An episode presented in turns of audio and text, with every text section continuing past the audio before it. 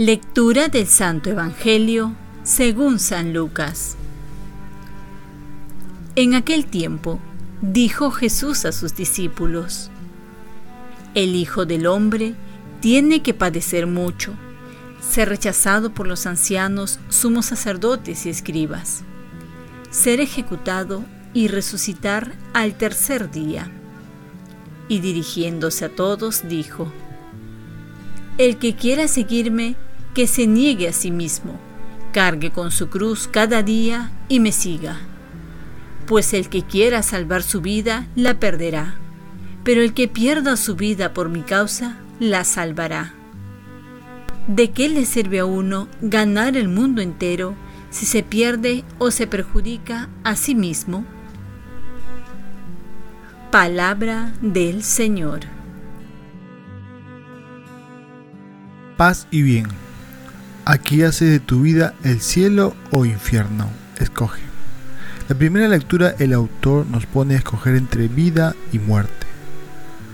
Dice, pongo delante de ti vida y muerte, bendición y maldición. Elige la vida y vivirás tú y tu descendencia, amando al Señor tu Dios, escuchando su voz, viviendo unido a Él. Dios en su amor nos dio la libertad pues ello es un acto de amor supremo, la libertad para escoger el buen o mal camino, ser felices o infelices. Está en nosotros aprender a usar esta libertad para ser libres de la esclavitud del egoísmo, de las avaricias, de rencores, del pecado. Y a la vez nos dio inteligencia para saber escoger.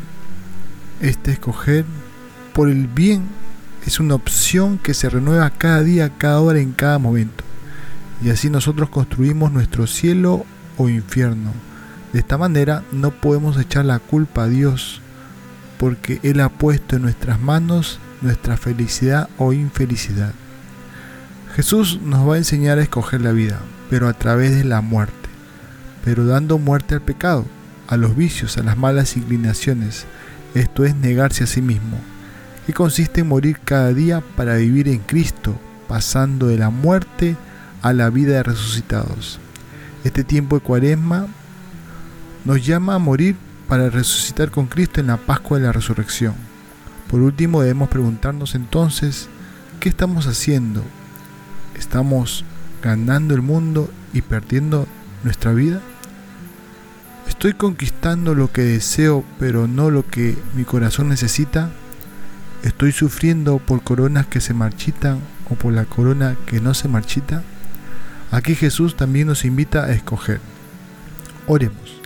Te pedimos Señor continuar las obras de penitencia que hemos comenzado con tu benevolencia para que la práctica que observamos externamente vaya acompañada de la sinceridad del corazón. Ofrezcamos nuestro día. Dios Padre nuestro, yo te ofrezco toda mi jornada en unión con el corazón de tu Hijo Jesucristo, que sigue ofreciéndose a ti en la Eucaristía para la salvación del mundo. Que el Espíritu Santo sea mi guía y mi fuerza en este día para ser testigo de tu amor. Con María, la Madre del Señor y de la Iglesia, te pido por las intenciones del Papa. Con San José Obrero, te encomiendo mi trabajo y mis actividades de hoy para que se haga en mí tu voluntad y la bendición de Dios Todopoderoso, Padre, Hijo y Espíritu Santo descienda sobre ti Cuenta con mis oraciones, que yo cuento con las tuyas y que tengas un santo día.